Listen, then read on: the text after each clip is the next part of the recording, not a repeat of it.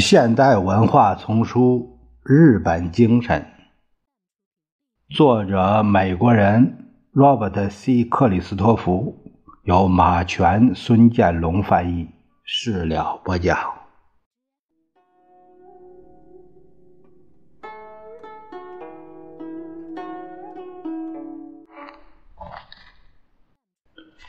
我们看看第二章。题目是成长中的日本人，这个我们分呃好多段落来讲，每个段落呢，我自命一个小标题啊，是这样啊，不是本书的呃原有的标题，是我自命的一个小标题，一个小段儿。呃，这个第二章它总的来说说的是成长中的日本人。一眼看去，炎热的夏天，拥挤在东京南部海岸度周末的人群，与琼斯海滩、萨尼贝尔岛或莫里布的人们没什么两样。在泥沙滩上散步的具有代表性的家庭，妈妈、爸爸和两个小家伙，显然是全面人口控制。和方便的人工流产时代的产物，行走顺序也是美国的丈夫们久已习惯的。妈妈牵着五岁幼儿走在前面，爸爸肩负着婴儿，拎着水桶、小铁铲、充气橡皮鸭子、塑料冷却器。呃，和便携式电视机在后面紧紧跟随。如果不是注意到眼前单一的肤色啊，附带说一句，日本人称他们自己的皮肤为麦色而非黄色。这景象就像是地道美国的风景画，相似只是表面的，与许多其他方面一样。日本家庭生活的美国化也只限于外观。日本儿童与美国儿童的生长环境极不相同。首先，日本人对于作为一种制度的婚姻要比当代美国人重视的多。虽然日本人已经开始广泛效仿美国社会趋势，认为。年轻男女可以非婚姻同居。一九八零年底访日时，我问一个公开宣扬女权主义的年轻日本女子，她怎样看待同居问题？她的现代主义迫使其宣称，她原则上赞同这一观点，但显然她自己不愿陷入这种境地。也没听说过谁愿意这样做。我并非暗示婚前性行为在日本是不存在的。在受基督教持续影响的西方社会，非法性关系在许多人头脑里仍然联想到犯罪，不管承认与否。但在日本，性问题实质上。并不是一个道德论题，甚至同性恋也不会使日本人像一些西方人那样感到不安。事实上，在日本决定某一特定性行为可接受性的是其社会影响。近三十年来，日本社会环境的变化也引起了性行为许可范围的变化。的确，日本男子不论已婚或未婚，仍享有较女子大得多的性自由，特别是较已婚女子，她们被期望以对丈夫不可动摇的忠诚来保护家庭的神圣。但是，与第二次世界大战前不同了。有过性关系的未婚女子不再被断然排斥于体面社会之外。今天，未婚女子，尤其是年轻的，被称为 OILS，就是 obese ladies，这都公职女士，这个职业妇女，时常有一些风流韵事。一般的说，比起他们的美国女同胞来说，日本女人对这类事儿要谨慎得多，而且根本就难得纵情其中。以当代美国的标准衡量，在中学和大学年龄的姑娘中间，性放纵实属罕见。其实这是非常实际的。一个称心的日本新娘仍然被期望是个处女。对于绝大多数日本妇女来说，结婚和养育子女仍然是毕生至上的目标。日本社会显然认为，女人应在二十四到二十五岁，男人在二十七八岁的时候结婚。约瑟夫。皮托神父，一位定居日本二十多年的意大利耶稣会成员，告诉我，日本人认为所有年过三十尚未完婚的人都有点疯狂。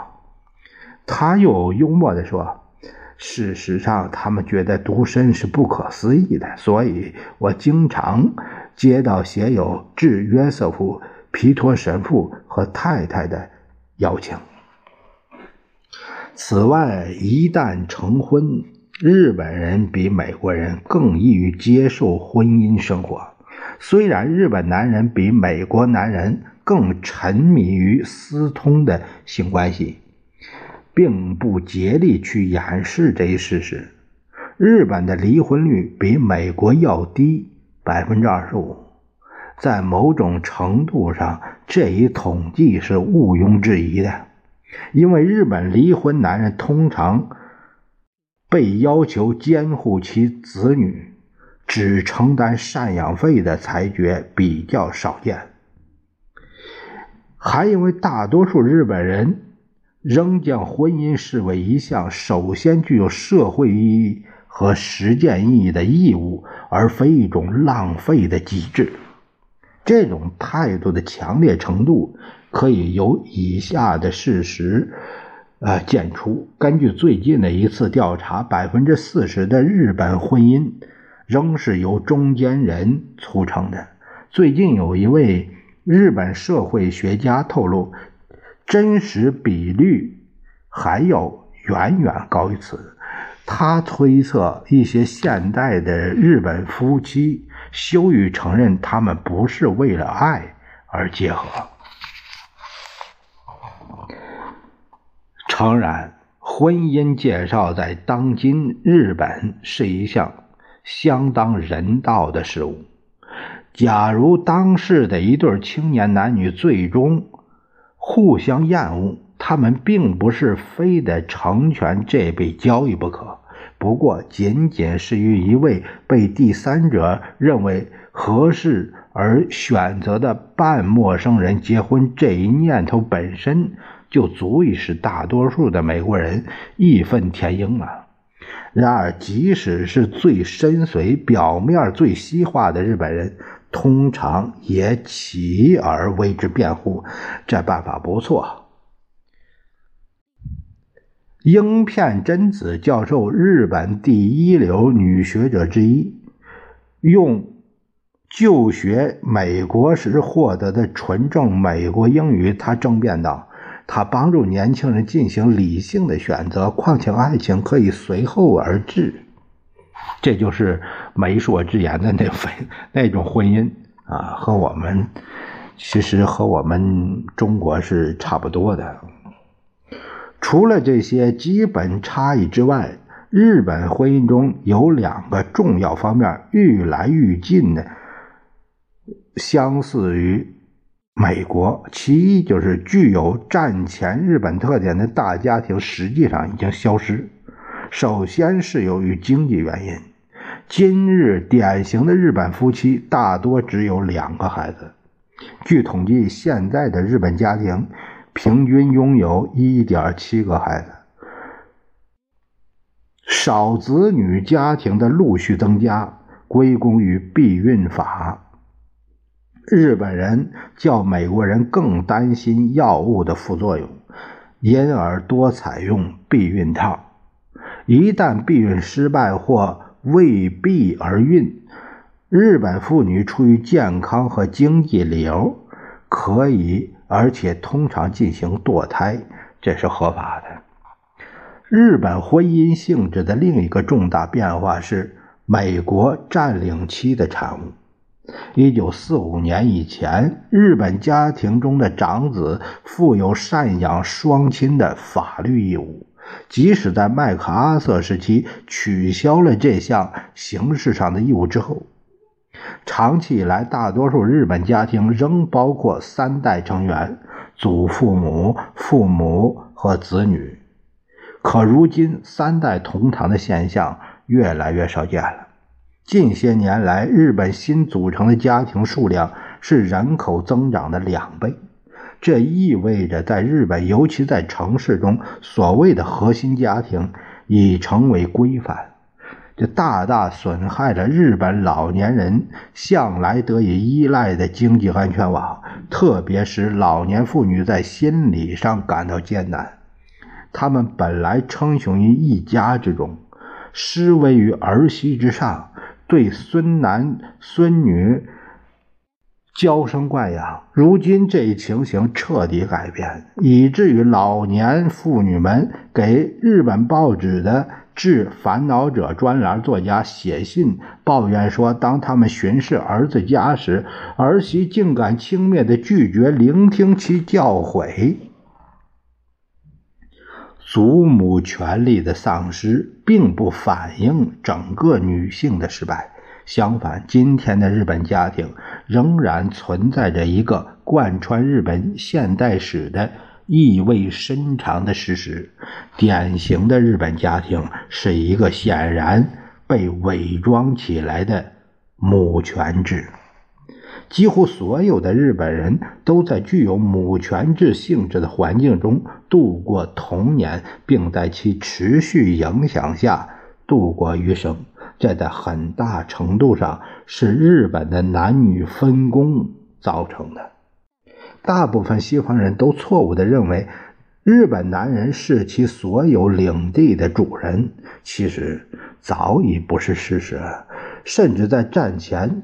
毫无法律权利的情况下，日本妇女也并不是如西方人所想象的那样毫无权利的纯粹的装饰物。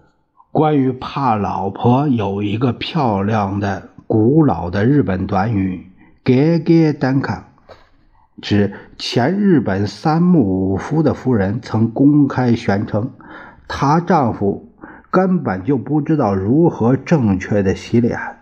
在另一个场合，他还不得不向一名记者保证，他从来不打三木。当然，三木夫人不是一个普通的日本妻子。在大多数日本家庭中，丈夫在名义上仍然是无可争议的老板，他的健康引起最大的关注，他的自尊备受鼓励。假如下班之后，他愿意和小伙子们赌几个钟头的麻将，或是顺路钻进心爱的酒吧喝点什么，和女招待交换一呃挑逗性的妙语，在他最终漫游回家之后，是不可能受到责备的。此外，在公开场合，日本妻子无论受过多高的教育，自身是多么有才能。对待丈夫总是很小心、很恭敬。我听说一位极聪明的、具有杰出才能的日本女艺术家，在社交场合简直就不开口。她丈夫尽管在其他方面标榜过自己的世界主义，却认为日本妇女应具有传统的端庄，要求她们在与人。相处时不可主动说话，即使说话也要简洁。在粗心的西方观察家看来，生育期的日本妻子似乎受着可怕的压迫，特别是在低额收入阶层。在请保姆仍被视为可耻的玩忽母职行为的保守的社会阶层中，年轻的日本妈妈基本上成了孩子的囚犯。她无从享受任何她丈夫拥有的天赋自由。一天之内，重大的社会活动似乎就是牵着孩子光顾超级市场。